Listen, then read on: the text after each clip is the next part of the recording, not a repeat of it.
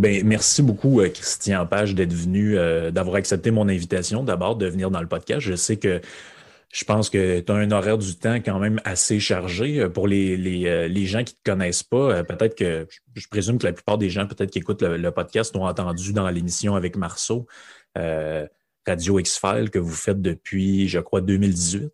Oui, à peu près, oui, c'est ça. Deux, deux, ans, deux ans et demi à peu près. Quoi qu'on avait eu une collaboration longtemps avant, donc je dirais deux ou trois ans avant, on avait une collaboration qui était plutôt sporadique. Et puis finalement, depuis la moitié de la mi-2017 ou 2018, là, on a commencé vraiment à faire cette émission Radio X-Files. C'est ça, donc. Puis je pense que c'est une émission qui y, a, un très bon succès euh, en, jugé par les, codes d'écoute que Marceau a eu. Puis je sais que c'est une émission qui est assez télé, qui est beaucoup téléchargée aussi. Donc si. Euh, d'ailleurs, je dois t'avouer qu'à ce sujet-là, je suis un peu surpris. Parce que euh, quand j'ai abordé cette question-là avec Marceau, j'ai abordé la question du paranormal avec euh, Yannick, la grande problématique, c'est le, manque souvent de sens critique lorsque l'on regarde ou on, regarde ou on écoute des émissions de ce type-là.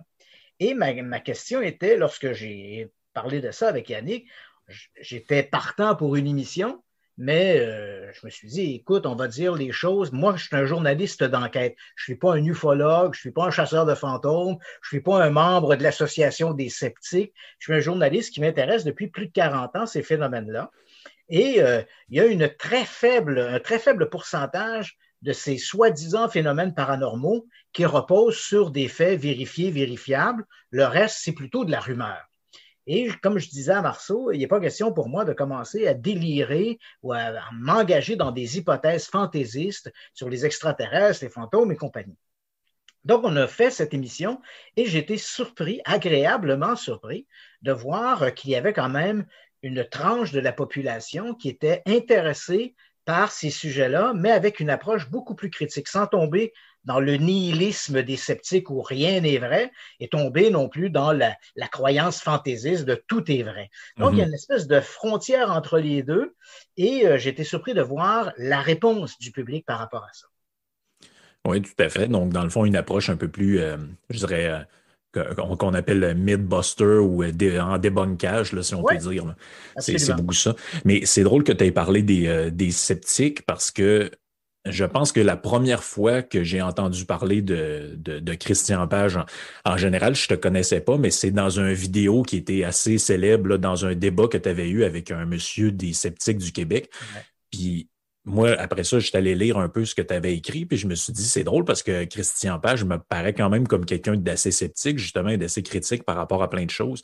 Donc, peut-être que ça peut nous faire un, un point de départ pour te présenter pour ceux qui connaissent, qui ne te connaîtraient pas. Donc, tu t'es un, peu fait connaître comme ça dans le passé par des, débats sur avec des gens comme ça. Puis, euh, tu peux-tu nous remettre un peu dans le contexte de c'était quoi cette histoire-là? C'est vrai que la vidéo que tu évoques a été très populaire. Et c'est une vidéo qui, euh, qui provient, en fait, c'est un extrait d'une émission que j'avais fait en 1990 dans le cadre d'une émission qui s'appelait Fusion euh, qui était euh, télédiffusée par la télé communautaire de Drummondville, qui est animée par François Bourbeau.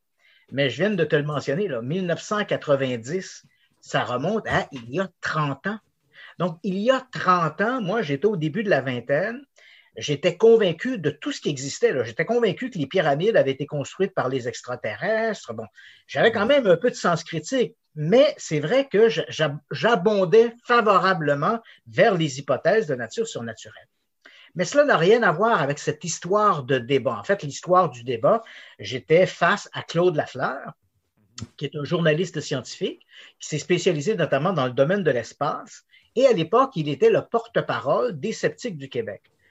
Et bon, c'est un peu, c'est un peu du, un truc de coulisses, là, mais euh, les sceptiques, on le sait, dans le, discours populaire, hein, lorsqu'ils se présentent, le leitmotiv de l'Association des sceptiques du Québec, c'est de dire, nous voulons, euh, nous sommes à la recherche d'une espèce de vérité euh, et nous faisons la promotion de l'esprit critique et de la pensée mhm. rationnelle. Donc, personne ne peut être contre la vertu. Je veux dire, je, je les mêmes valeurs. La problématique, c'est qu'au-delà de ce discours, il y a une attitude des individus. Et dans le cas de Claude Lafleur, c'était vrai il y a 30 ans, puis je le, je le maintiens encore aujourd'hui, il y a eu une espèce de malhonnêteté intellectuelle de sa part. Donc, il me disait, euh, on, veut bien faire de, l'investigation, chercher des trucs, mais s'il y a matière à s'interroger. Or, quelques semaines avant cette histoire de, vidéo à l'émission de, de, François Bourbeau, je m'étais intéressé à une histoire de crime dans lesquels les policiers avaient fait appel à un médium et euh, pour lesquels ils avaient obtenu, selon leur propre rapport, de l'information qualitative. Et tout ça avait été transcrit dans des rapports policiers journaliers. Donc, je m'étais entretenu avec le chef de la police. L'affaire euh, nous, ramène à l'affaire John Wayne Gacy, donc un tueur en série qui a beaucoup marqué euh, la fin des années 1970 aux États-Unis et qui a été exécuté depuis, arrêté, exécuté. Et on a prêté à John Wayne Gacy une trentaine de victimes, des jeunes hommes, des jeunes hommes, pardon, qu'il amenait chez lui, qu'il torturait, violait avant des assassinats. Donc, le chef de police à l'époque, Joseph Kozenzak, était plutôt favorable à l'idée d'utiliser des médiums. Ce n'est pas le service de police de Des Plaines, ce n'est pas non plus la police de Chicago, parce que ces événements, ces événements-là nous ramènent à Des Plaines, qui est une banlieue de Chicago, comme Limoilou l'est par rapport à Québec, ou Laval, ou, Laval, ou Dorval l'est par rapport à Montréal. Donc, c'est une banlieue de Chicago. Donc, le chef de police de Des Plaines, Joseph Kozenczak, était favorable à l'idée d'utiliser des médiums. Il avait été contacté par les parents de l'une des victimes qui, à l'époque, était considérée comme une simple disparition. On ignorait à ce moment-là qu'il y avait eu meurtre. Et il a travaillé avec une médium qui lui a donné plein d'informations, lui disant Ah, ce jeune garçon, euh, vous devez chercher maintenant un cadavre. Il n'est pas seul. Il y a d'autres cadavres avec lui. Euh, l'individu qui est responsable de ça entretient un commerce de euh, rénovation domiciliaire. Donc, il fournit plein d'indications. Elle fournit plein d'indications. Cette médium s'appelait Dorothy Allison. Donc, Kozenzak transmet toutes ces réécrit toutes les informations que lui donne la médium. Donc, avant cette émission, et là, je fais un long, long détour, mais pour que les gens comprennent hmm. bien.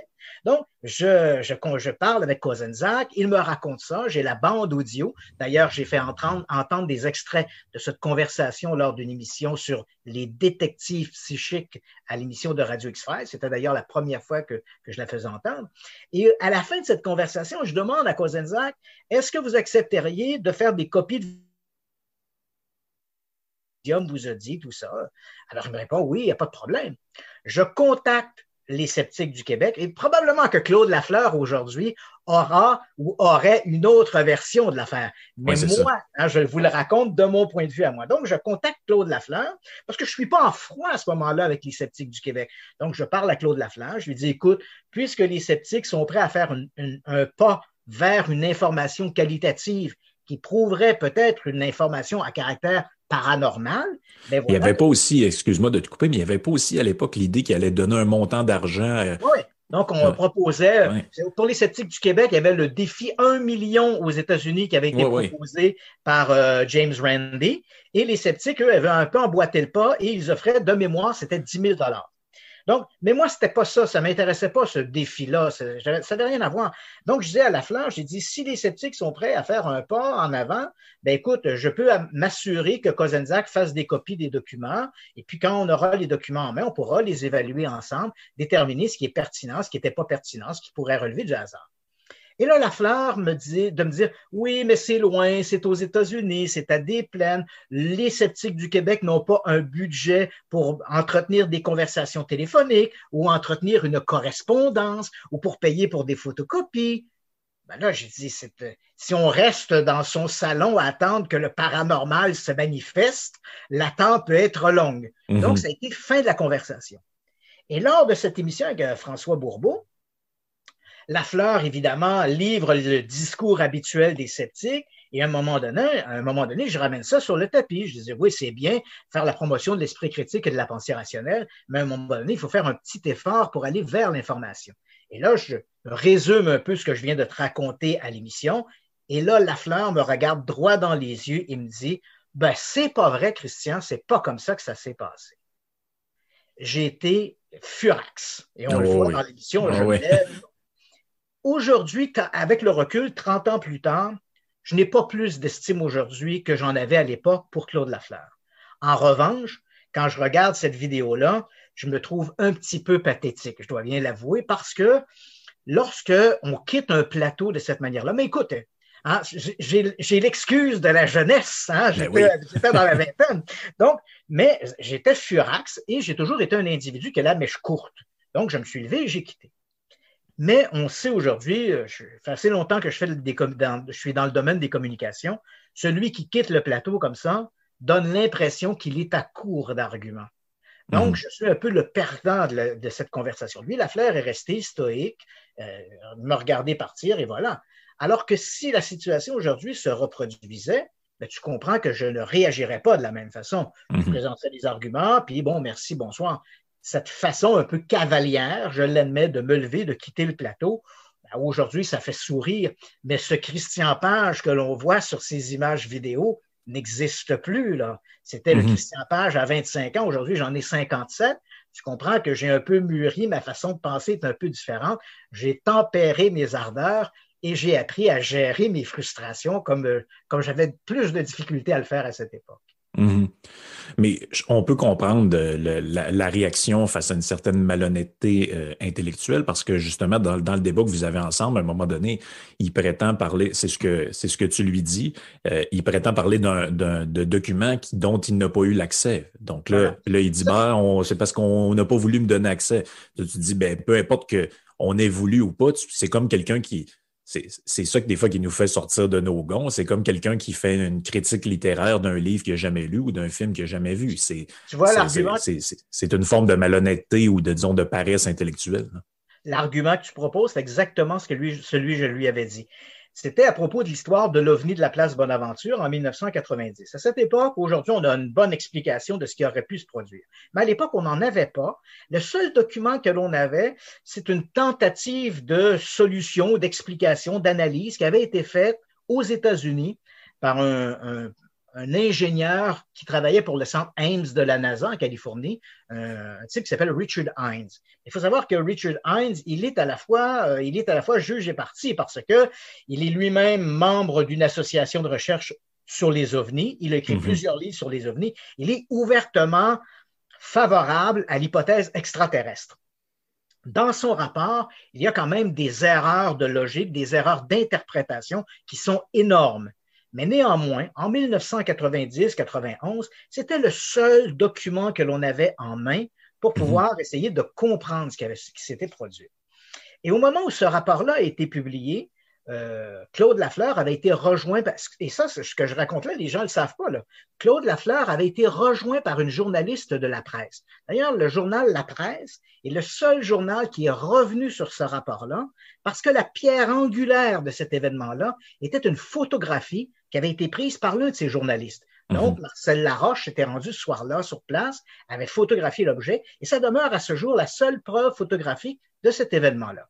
Donc, tu comprends que lorsque le rapport sort, comme un des journalistes euh, du, journal La Presse a été impliqué dans l'événement, le journal se sent un besoin de revenir sur l'affaire et présente le dossier.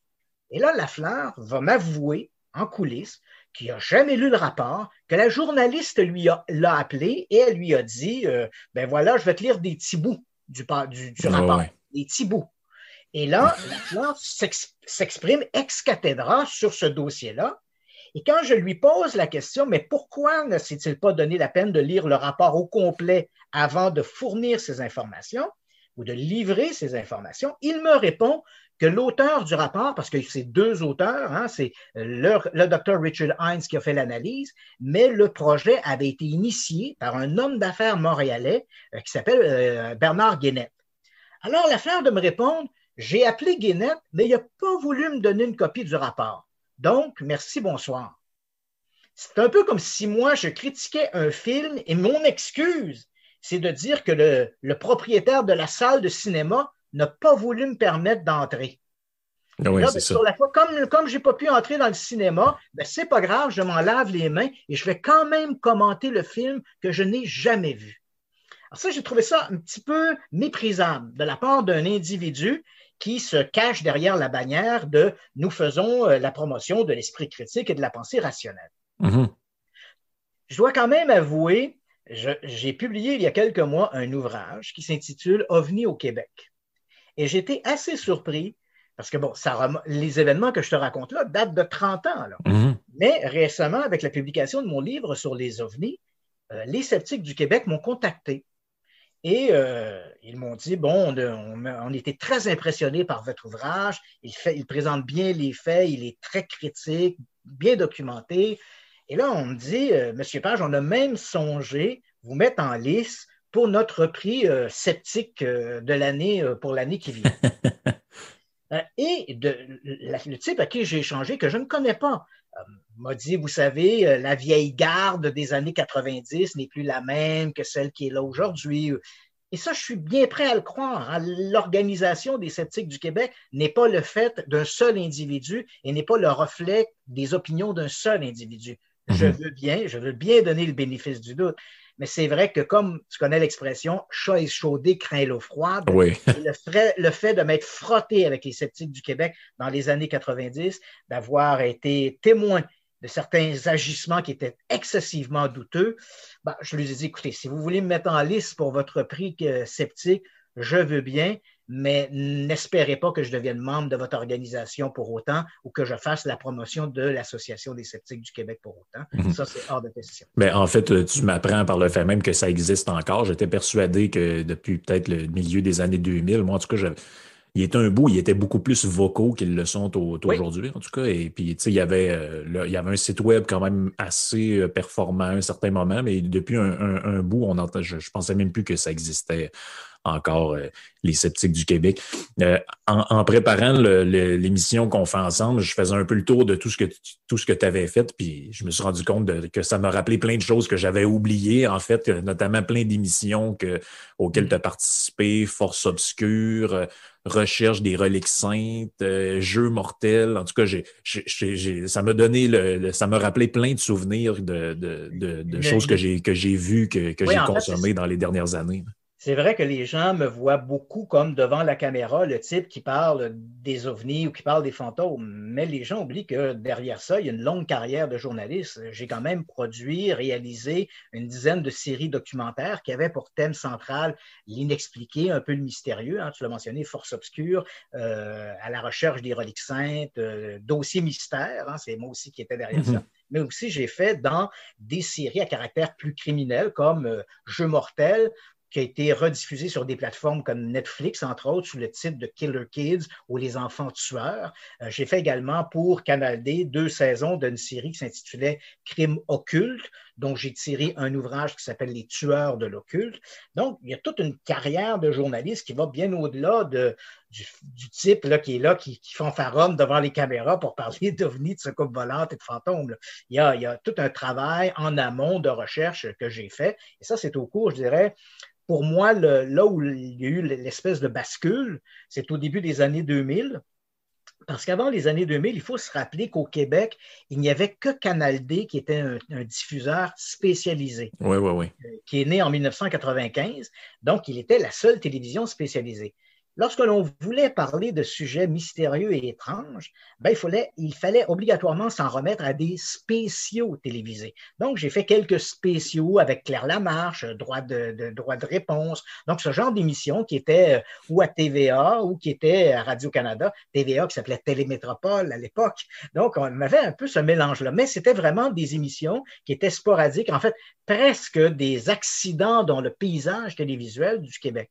Et puis, à partir des années 2000, Là, on a vu se multiplier les télévisions spécialisées, hein, Historia, Z-Télé et compagnie. Et là, bien sûr, pour moi, ça a été l'ouverture de pouvoir présenter des sujets de, télé, de téléséries, de documentaires Et bon, euh, moi, j'ai fait partie de la mouture originale de La Revanche des Nerds à Z mhm. hein, au tout début avec Patrick Masbourian.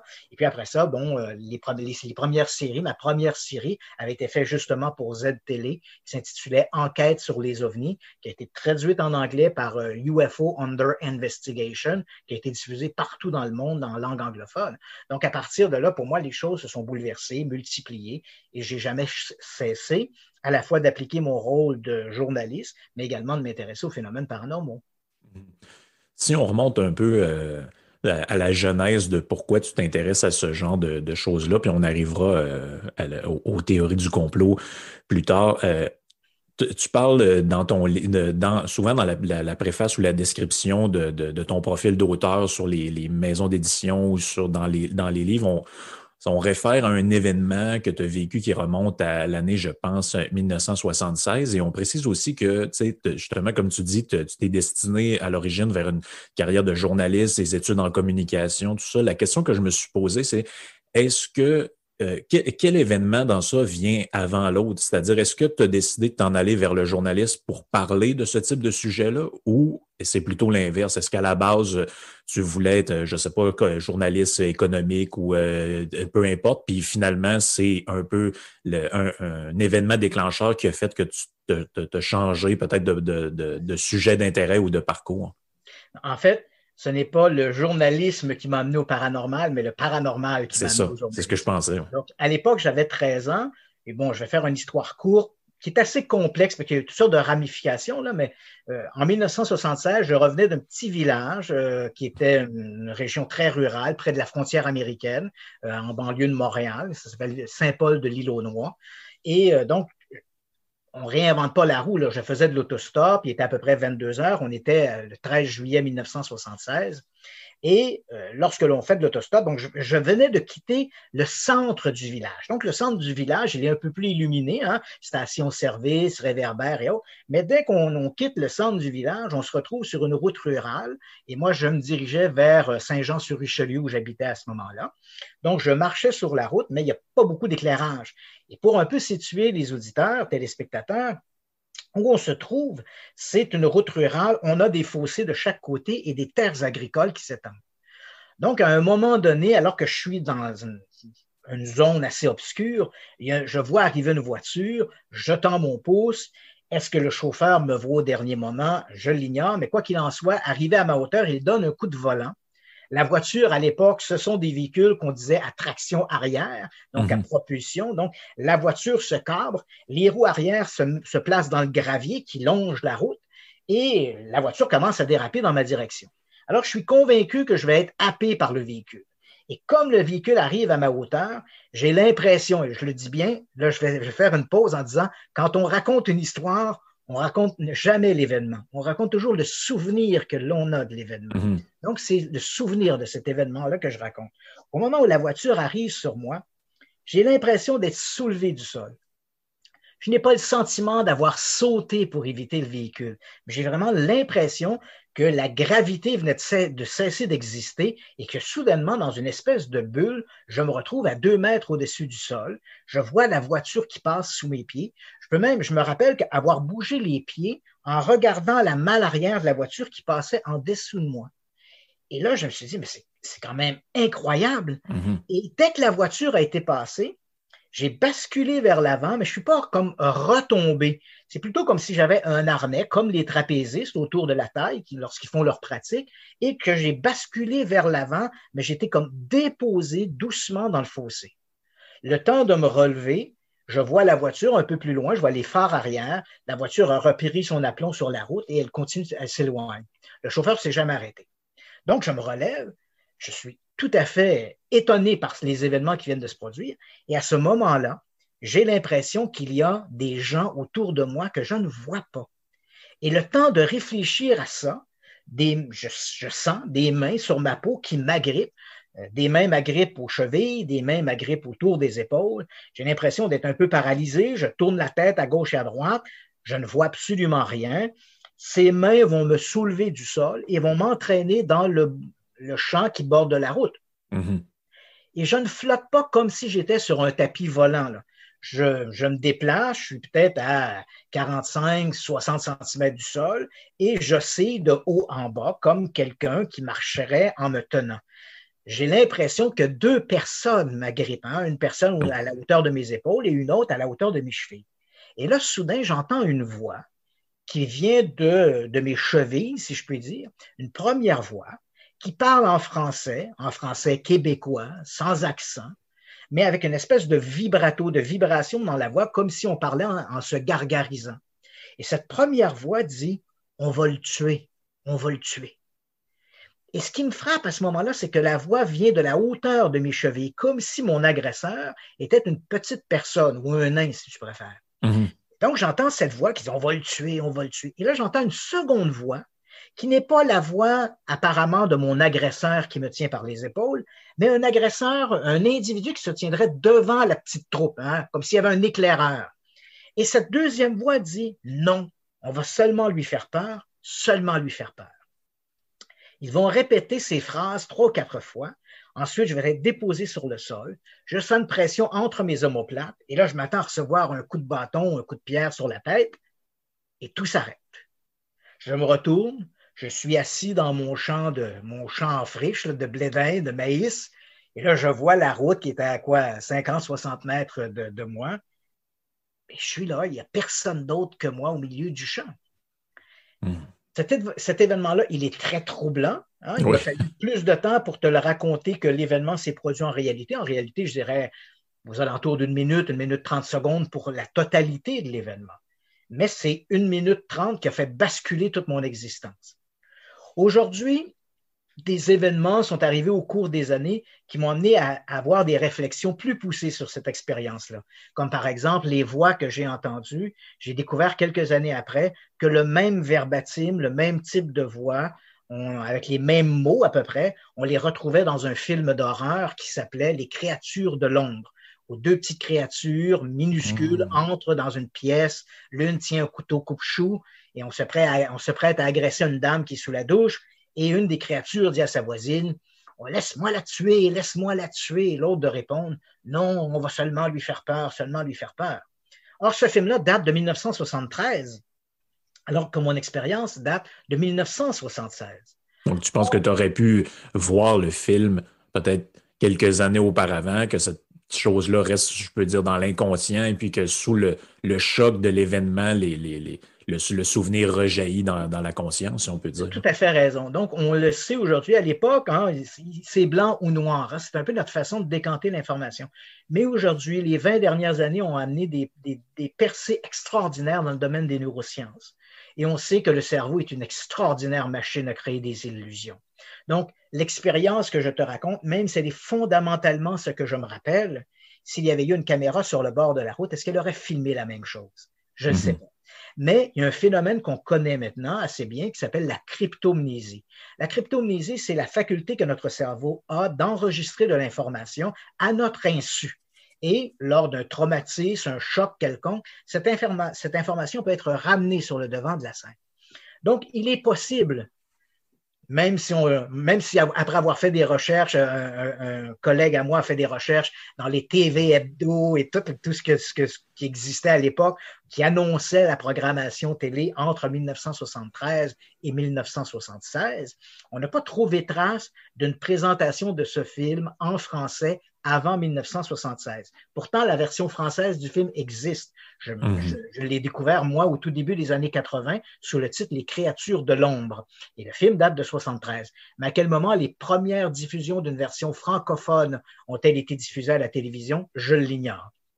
Mais je, je crois, honnêtement, je peux me tromper, mais mon interprétation est que quelque part entre 1973 et 1976, à une époque où je ne m'intéressais pas du tout à l'horreur, le fantastique, et bien sûr, comme tous les adolescents de mon époque, on avait vu Star Wars, euh, la rencontre du troisième type, les envahisseurs à la télé, des trucs comme ça. Mais pour moi, c'était du Hollywood, ça ne faisait pas partie de la réalité. Mm-hmm. Donc, je crois que quelque part entre 1973 et 1976, j'ai pu me trouver quelque part chez des amis, par exemple, J'étais mhm. peut-être dans la cuisine à discuter avec eux alors que le film jouait dans la pièce d'à côté. Et mon cerveau a inconsciemment enregistrer cet échange entre les deux créatures quand la première dit on va la tuer, on va la tuer, l'autre qui répond non, on va seulement lui faire peur, seulement lui faire peur. Et puis éventuellement, cet événement sur le bord de la route, il s'est passé quelque chose. Est-ce que j'ai été frappé par la voiture? Est-ce que je suis tombé dans le fossé? Est-ce que j'ai eu une espèce d'épisode psychotique dû à la proximité de l'accident?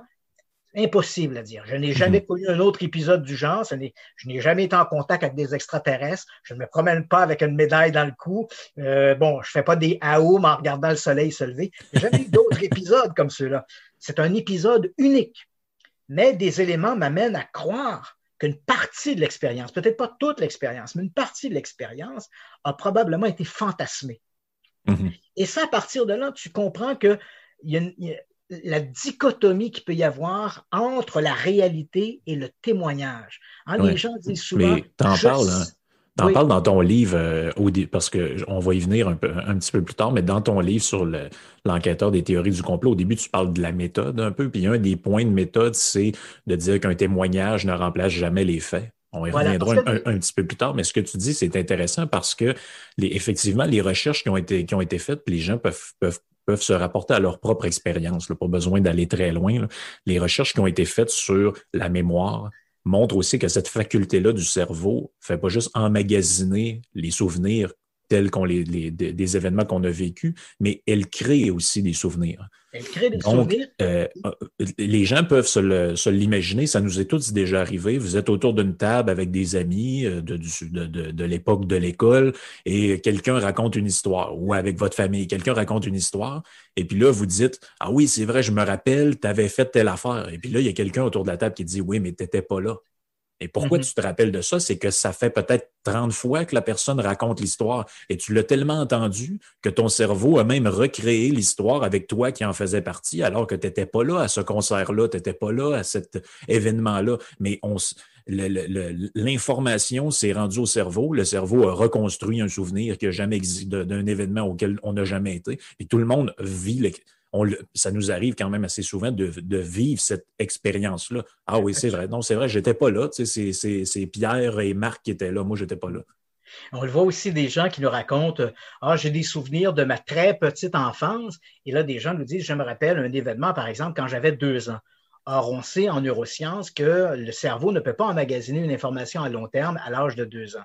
Donc, pourquoi cette personne-là se rappelle-t-elle, par exemple, être tombée en bas de son berceau? Bien parce que des oncles, des tantes ou ses parents lui ont raconté l'événement et le cerveau a reconstitué le scénario. Et cette personne-là en vient à croire que cet événement-là est un souvenir, alors que c'est un souvenir recréé. Mm-hmm. On a l'exemple aussi, on est en, tu, tu donnais l'exemple des gens qui sont autour de la table, qui discutent des souvenirs de, de, de d'une époque passée. Et là, soudain, l'un, un frère, un ami, un cousin dit Ah oui, je me rappelle Noël 1982, euh, euh, il y avait mon oncle Jean-Paul qui chantait Minuit chrétien. Tu dis Ah oui, je me rappelle de ça. Et là, ton frère rajoute, dit Oui, puis il y avait son chandail des Nordiques de Québec.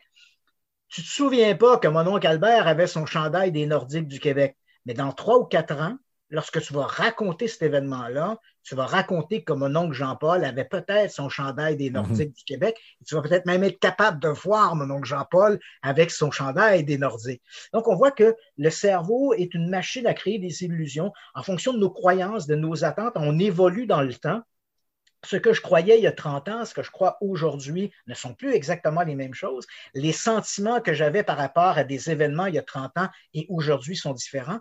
Et à la fois mes souvenirs et à la fois mes sentiments, comme ils ont changé, mon cerveau a probablement coloré différemment les souvenirs. Par exemple, des disputes entre mes parents lorsque j'étais gamin, euh, je craignais mon père et j'étais plutôt favorable à ce que ma mère disait. Donc, je vais donner le souvenir que j'ai de cet événement-là à un moment donné, a pu être que mon père avait toujours le mauvais rôle. Mhm. Mais avec les années, les choses changeant, le souvenir aujourd'hui que j'ai de ces événements-là ont beaucoup amoindri le rôle de mon père pour un peu plus diaboliser le rôle de ma mère. Mhm. Et ça, c'est normal. Notre cerveau fait ça. Il va recolorer les souvenirs en fonction de nos croyances, en fonction de nos émotions. On le voit même aussi avec les événements, entre guillemets, négatifs qui nous arrivent. Là. Combien de fois ça nous est arrivé que quelqu'un nous raconte euh, deux, trois ans après, je sais pas, moi, un soir, j'ai fait une crevaison, j'étais sur le coin de la rue, puis là, finalement, il, pleuvait, puis j'ai été toute mouillée. Là, la personne nous le raconte, mais c'est presque drôle. Ah là, ça n'avait pas de sens, il est arrivé. Mais en réalité, ce soir-là, c'est une expérience épouvantable qui est arrivée. C'était probablement la pire soirée de sa vie. Mais trois, quatre ans après, elle raconte cette histoire-là pour faire des blagues. Donc maintenant, c'est comme devenu quelque chose de drôle. Là, oui, là, il n'y a, rien qui marchait, le pneu était dégonflé, puis là, tu sais, ça devient une anecdote pour faire rire, mais en réalité, ce n'était pas du tout drôle à la base. Dans, dans, les phénomènes paranormaux, il faut toujours se méfier à la fois des comportements sociaux, des croyances, de la culture populaire et bien sûr le fait que notre cerveau est une machine à créer des illusions. La pire chose dans le domaine du paranormal, c'est lorsque quelqu'un nous dit ⁇ Je sais ce que j'ai vu ⁇ Oui. Ça, c'est jamais vrai. On sait ce que l'on croit avoir vu. Exact. Savoir ce que j'ai vu, ça, c'est un. Il y a tout un monde entre les deux. En fait, il y a deux, il y a deux réalités. Hein. Il y a la réalité psychologique, donc ce que je crois être la réalité, et il y a la réalité factuelle, les véritables événements. Et très souvent, si on, avait, on peut regarder par, exemple une bande vidéo qui montre un, par exemple un accident de la route et on le compare au récit des témoins, on s'aperçoit parfois qu'il peut y avoir d'énormes différences entre l'événement factuel et le souvenir que le témoin s'est fait de l'événement. Exactement.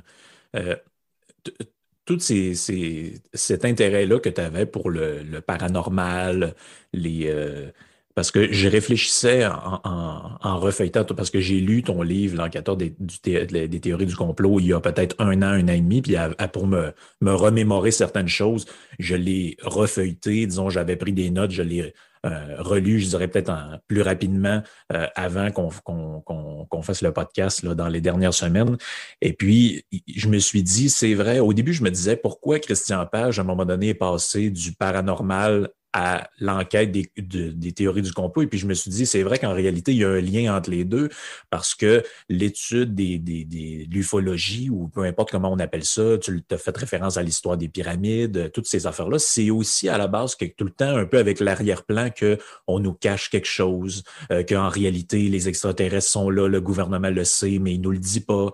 Euh, donc, tu étais d'une certaine manière, même avant de traiter des théories du complot, tu étais déjà un peu familier avec le genre d'argumentation qu'on voyait là-dedans. Est-ce que c'est un peu ça qui t'a amené vers euh, t'intéresser, je dirais, parce que je, dans les émissions que tu fais maintenant avec, euh, avec Marceau et puis dans aussi ta collaboration euh, Mythe et complot, je pense, au 98.5, euh, là, tu, tu, ratisses quand même assez large sur la, la, franc-maçonnerie, les Illuminati, euh, les Skulls and Bones, toutes ces, toutes ces choses-là.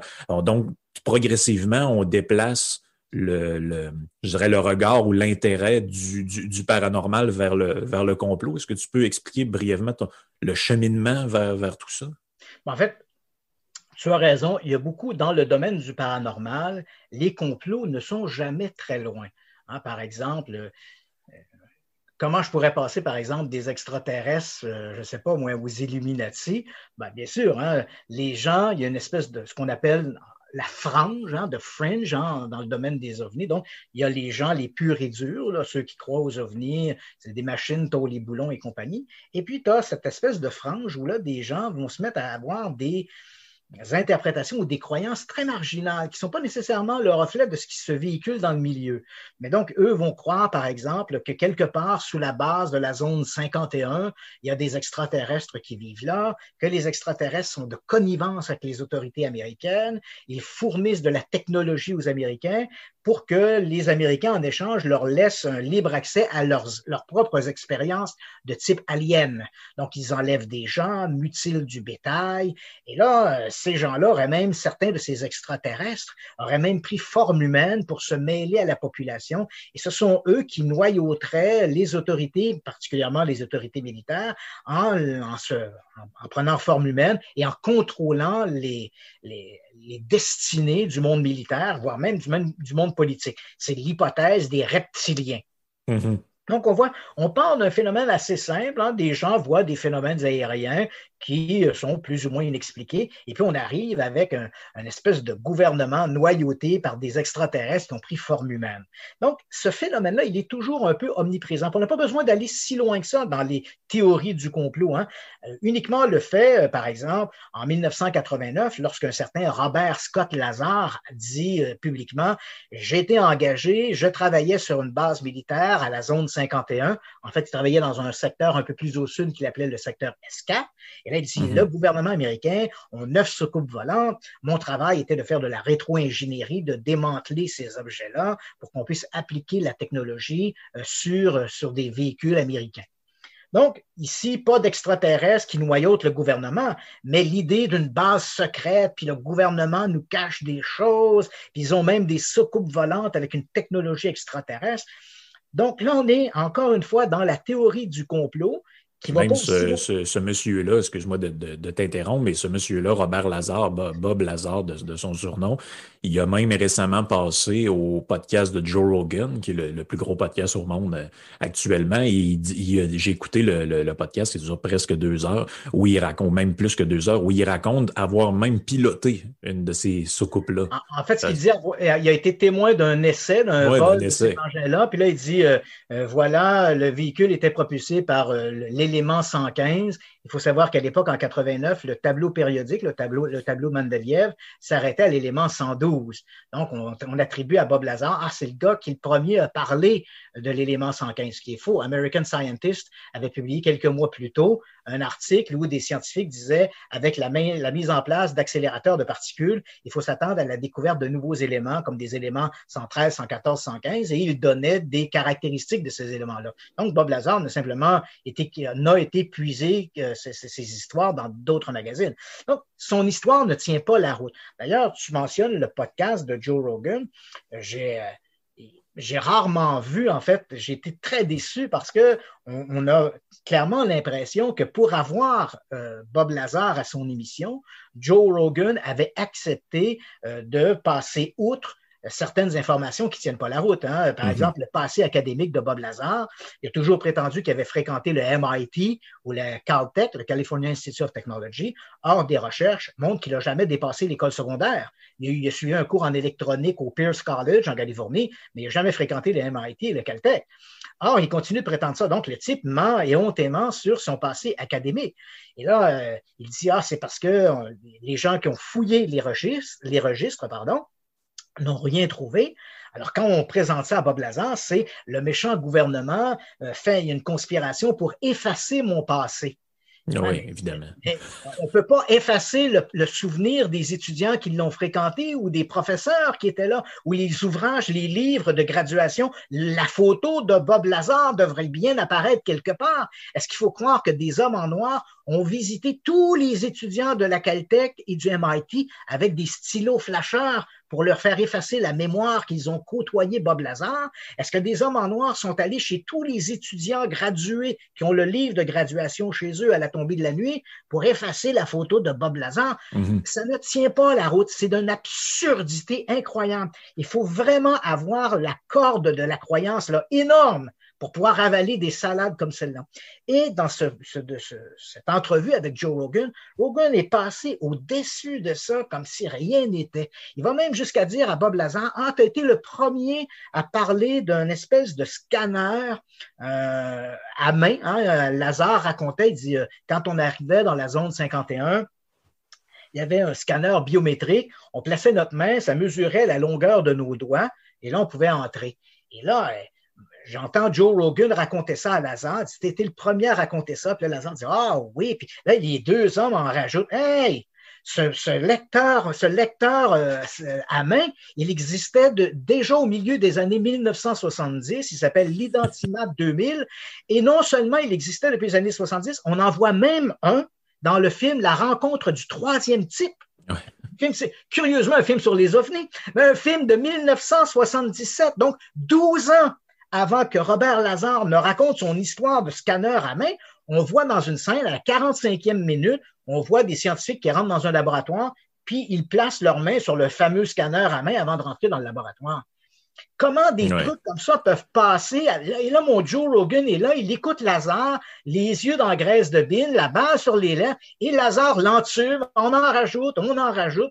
Ben, écoute, c'est incroyable. Et aux côtés de lui, il y a Jeremy Corbell, qui est le réalisateur d'un documentaire qui s'appelle Bob Lazar, Area 51 and the Flying Saucers. Et Jeremy Corbell en rajoute, comme si la cour n'était pas suffisamment pleine. Il va même jusqu'à dire, ah, vous savez, pendant, dès le début, du, quand on a commencé à tourner, on, le, le, commerce de Bob Lazar, United Nuclear, qui se trouvait en banlieue de, c'est quoi, je crois que c'est en banlieue de Détroit. Il dit, euh, voilà, à Lainsburg, il dit, voilà, euh, il y a eu un raid, les policiers sont arrivés là, les FBI. Puis là, Corbell minimise l'affaire en disant, ah, à mon avis, euh, il était là pour faire une fouille, c'est un peu flou. À mon avis, il voulait mettre la main sur l'élément 115 que Bob Lazar aurait peut-être dévalisé dans la zone 51. Oh, il n'y a rien de flou. J'ai fait la recherche, j'ai obtenu les documents en question. Lorsque les policiers sont arrivés chez, chez là, euh, simplement ajouter que Corbell dit apparemment, les policiers cherchaient de l'information sur un client de Bob Lazar. Alors, pourquoi déployer tous ces effectifs? Ils auraient pu simplement téléphoner Oh, attention, quand on regarde les documents, quand, les policiers ont débarqué chez Bob Lazar, ils lui ont remis un mandat. Et quand on regarde le mandat, il fait l'objet d'une il est au centre d'une investigation pour meurtre. Hein, il y a une femme oh. qui a été assassinée au thallium. Donc, le thallium est un produit chimique dont la, fabrication et l'utilisation est interdite aux États-Unis, sauf dans des composantes électroniques. On en utilise encore un peu du thallium. United Nuclear, la compagnie de Bob Lazar, est l'une des rares compagnies de l'État du Michigan qui avait l'autorisation de vendre de petites quantités de thallium.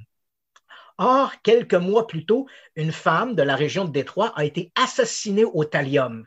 On, mhm. a, on, a, découvert que parmi ses connaissances, il y avait un individu qui s'était procuré du thallium chez United Nuclear, la compagnie de Bob Lazar.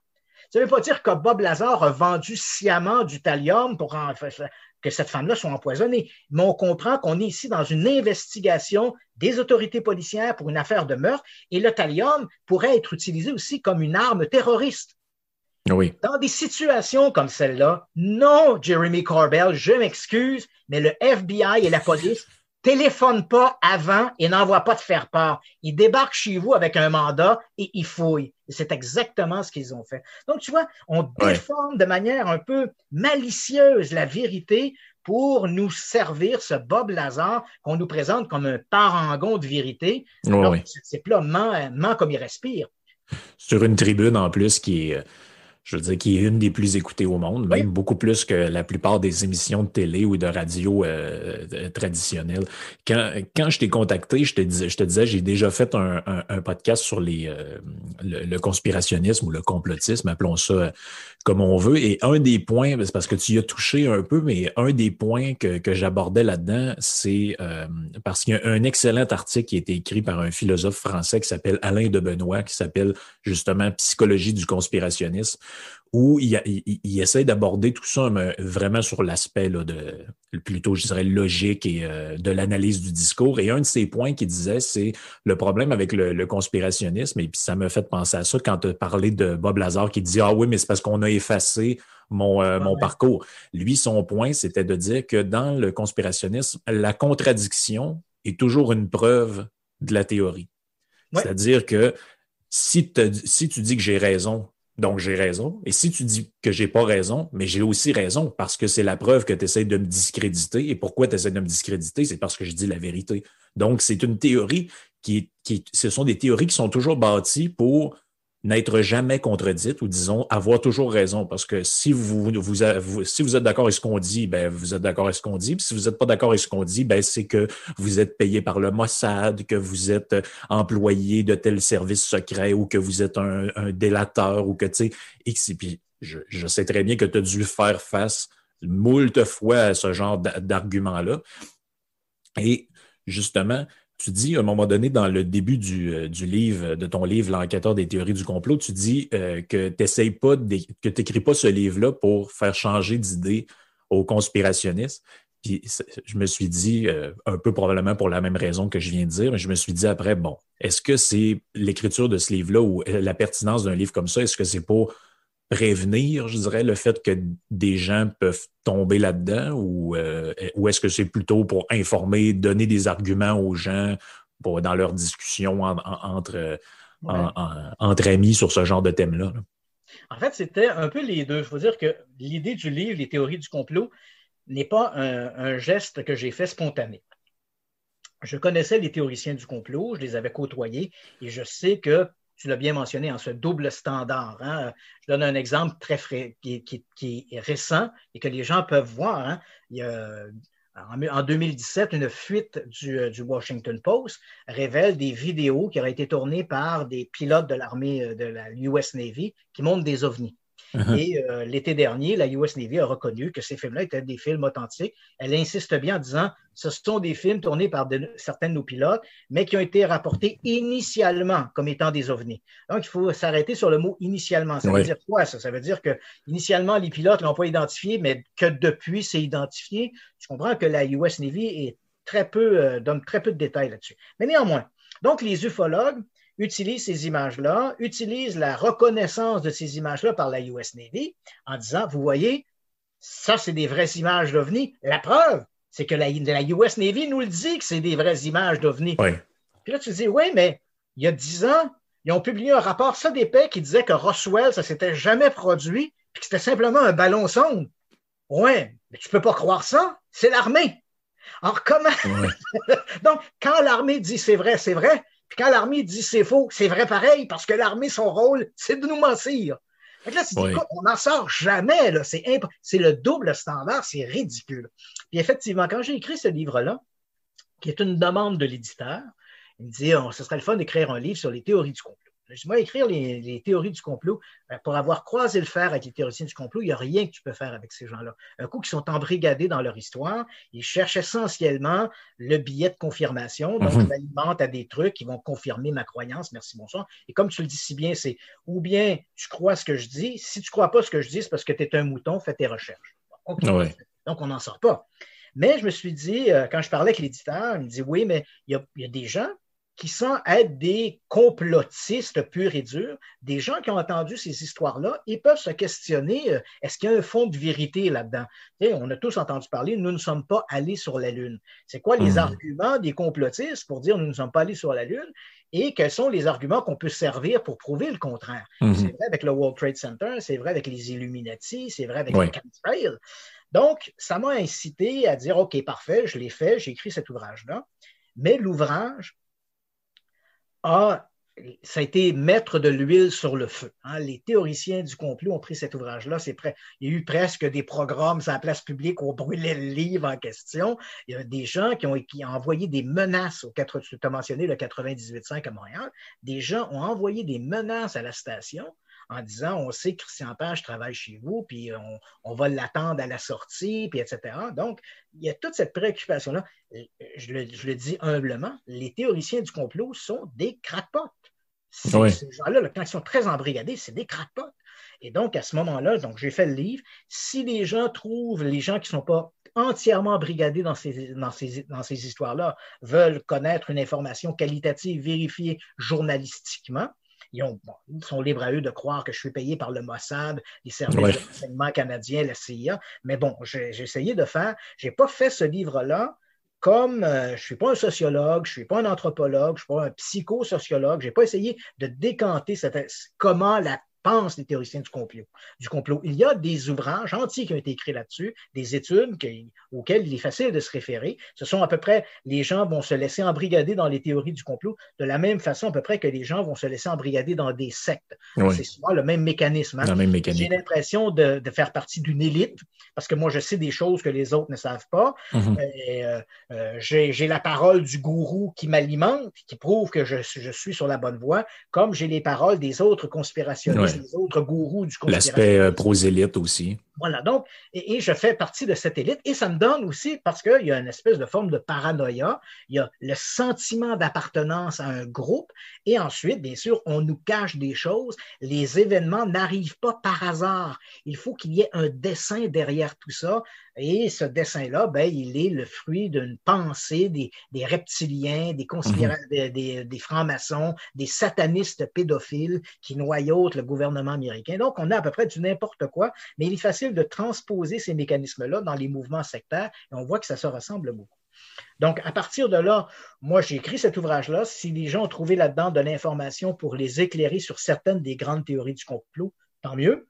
Euh, je l'ai fait, ce que j'ai fait, j'ai fait essentiellement un bon travail de journaliste. J'allais rencontrer des gens, j'ai contacté des spécialistes, on a échangé autour. Par exemple, j'ai parlé avec des cinéastes sur la façon dont on tournait des films dans les années 60 et la difficulté de comment on aurait pu truquer, par exemple, l'atterrissage lunaire. Et beaucoup de ces gens-là, d'ailleurs, qui sont intervenus dans l'ouvrage, on les a entendus s'exprimer dans l'émission de Yannick Marceau. Hein. je pense par exemple à Astronogeek, mm-hmm. euh, un type qui a, également un podcast en France qui fait de l'astronomie. Euh, donc, je, l'avais contacté, on a parlé des missions lunaires, pourquoi l'ombre est comme ci, comme ça. Donc, il y a toutes sortes de mécanismes qu'on peut mettre sur la table pour expliquer pourquoi les théories proposées par les complotistes ne tiennent pas. Je tiens toutefois à préciser que quand on parle des théories du complot, il y a deux éléments qu'il faut faire attention au moment où on se parle, peut-être à cause de la pandémie de la COVID-19, le mot complotiste est devenu un peu un fourre-tout. Oui, hein? c'est devenu n'importe quoi. C'est n'importe quoi. Je moi, je pense que les gens à la maison sont libres de se questionner, par exemple, sur les motivations de mettre un couvre-feu. Hein? Mm-hmm. Bon, à 20 heures, on a un couvre-feu. C'est pas parce que tu remets en question une décision politique que ça fait de toi un complotiste. Ah, ouais, là, on dirait qu'on est tombé dans, l'extrême inverse où euh, l'usage, euh, je dirais, le plus élémentaire de l'esprit critique est devenu une preuve d'adhésion à une théorie du complot. Complot, d'ailleurs, quand on ne sait pas trop ce que c'est. Et puis, juste avant que tu continues, ça m'amène juste un point que j'ai développé dans un autre podcast. Et puis, le, le, fait de, par exemple, parce qu'on on aborde brièvement ce, sujet-là, le fait, par exemple, pour le gouvernement, ou je pense entre autres à des déclarations d'une députée comme Catherine Fournier qui disait faut que le, le, gouvernement lutte contre la pensée conspirationniste moi, je me dis, je ne sais pas ça va être quoi ton avis là-dessus, mais il y a quelque chose de foncièrement contre-productif à faire quelque chose comme ça parce que les gens dont, euh, euh, contre qui vous prétendez lutter sont persuadés que le gouvernement veut les faire taire, les mettre en prison.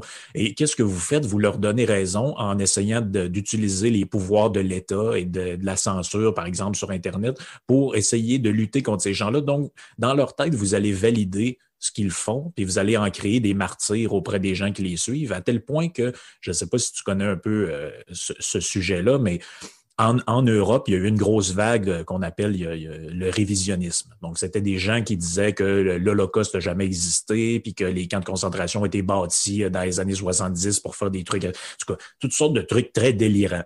Et puis, c'est interdit, d'ailleurs de tenir ce discours-là. Exactement. Et ce discours-là a été interdit par des lois et mon point, c'est justement ça, c'est que des, personnages qui seraient totalement dans l'oubli, comme Robert Forisson, comme plein d'autres, qui ont nié ces choses-là en créant des lois pour criminaliser ce discours-là, ils ont fait des légendes avec ces gens-là. Donc, Robert Forisson a même été invité par le gouvernement iranien pour venir donner une conférence révisionniste devant les membres du gouvernement. Il y a eu toutes sortes, puis ils ont créé des, martyrs de ces gens-là et des gens suivent ces gens-là en disant ben oui, mais c'est clair qu'il a raison, Robert Forisson, parce que sinon, il n'aurait pas fait une loi pour y empêcher de dire ce qu'il a à dire. Donc, la répression de la pensée ou de des théories du complot, en fait, ce n'est que de l'huile sur le feu, pour reprendre l'expression que tu as utilisée. Parce que ce que tu mentionnes, c'est un excellent point. Et ce n'est pas toujours facile de se mettre dans, les, dans la peau des politiciens. C'est-à-dire que tu as des discours, par exemple, le négationnisme, hein, qui dit, bon, les, camps de concentration n'ont jamais existé, puis finalement, c'est quasiment Hitler et les nazis qui ont été les victimes. Dans un discours comme celui-là, tu dis, si je laisse les théoriciens du complot entretenir cette histoire-là, c'est des choses qui vont attiser d'une certaine façon la haine. Hein. On va haïr davantage la communauté juive et mhm. ça va entraîner des, euh, des sentiments antisémites. Hein. Donc voilà, c'est des juifs, ils racontent n'importe quoi, c'est pas vrai. Puis en même temps, entendre des discours comme ceux-là pour les survivants ou les descendants de gens qui ont péri dans les camps de concentration, c'est particulièrement euh, agaçant d'entendre des gens faire ce discours-là. Puis d'un autre côté, donc tu dis tu ne veux pas entendre ce discours-là, ce n'est pas non plus l'histoire qu'on veut laisser à nos enfants, et tout ça risque d'entraîner la haine. Donc, je vais mettre un baillon, empêcher ces gens-là de parler. Mais en même temps, comme tu le dis, c'est il y a un revers à la médaille. Si je mets un baillon, est-ce que je donne pas l'impression aux complotistes que je joue le jeu des autorités hein, souterraines pour faire taire la chose? La meilleure façon, c'est l'éducation. Exact. Mais l'éducation, c'est pas toujours facile. Et qui plus est, c'est des chiffres très alarmants. quand on regarde ici au Québec, puis je ne veux pas faire, je, je, veux pas faire un, un discours élitiste et tout ça, mais quand on regarde, par exemple, au Québec, puis on a des chiffres qui nous disent qu'on a près de 50% des gens qui sont ou analphabètes ou des analphabètes qui sont fonctionnels. Donc, ils mhm. peuvent lire un en-tête de journal, écrire leur nom. Donc, quand une population aussi peu instruite dans des sociétés aussi riches que euh, les sociétés nord-américaines ou européennes, tu dis, euh, l'éducation, là, j'ai un problème, moi, là, là qu'est-ce que je fais avec ça? Donc, comment mettre les efforts? C'est pas un, pas un, problème qui est facile à résoudre. Oui, l'éducation, mais de quelle façon la, placer, de quelle façon la présenter?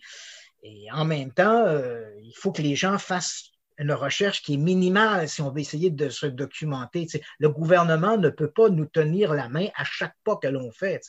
Donc, c'est une situation, moi j'avoue que personnellement, dans des situations comme celle-là, je serais dans une... Euh, je, préfère ma position, mon siège, que celui du politicien qui aura à réfléchir sur est-ce qu'on met le baillon sur ceux qui prétendent que les camps de concentration n'ont pas existé pour empêcher des sentiments, euh, des, explosions antisémites, ou est-ce que finalement, euh, je les laisse parler, puis j'essaie parallèlement à ça de faire de l'éducation.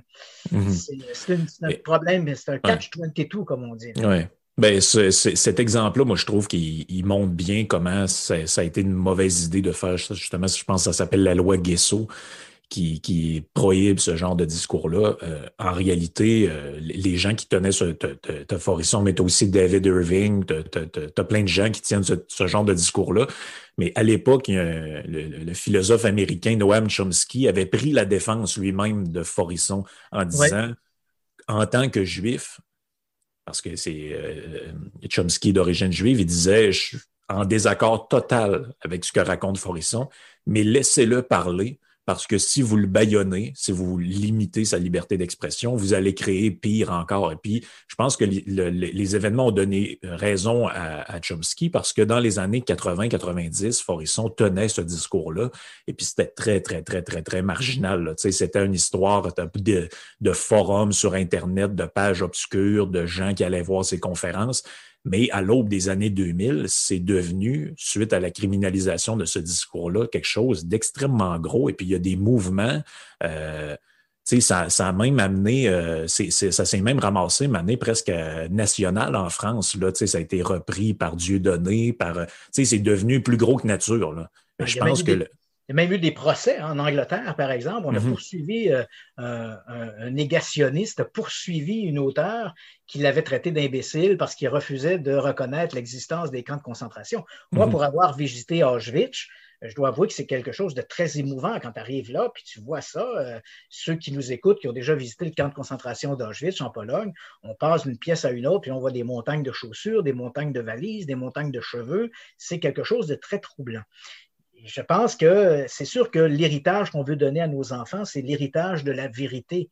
Mais il faut. Mais tu as, raison, Chomsky euh, avait euh, misé juste. Si tu baillonnes ces gens-là, ben, tu ne fais qu'alimenter leur discours. Ils vont trouver le moyen de capitaliser là-dessus.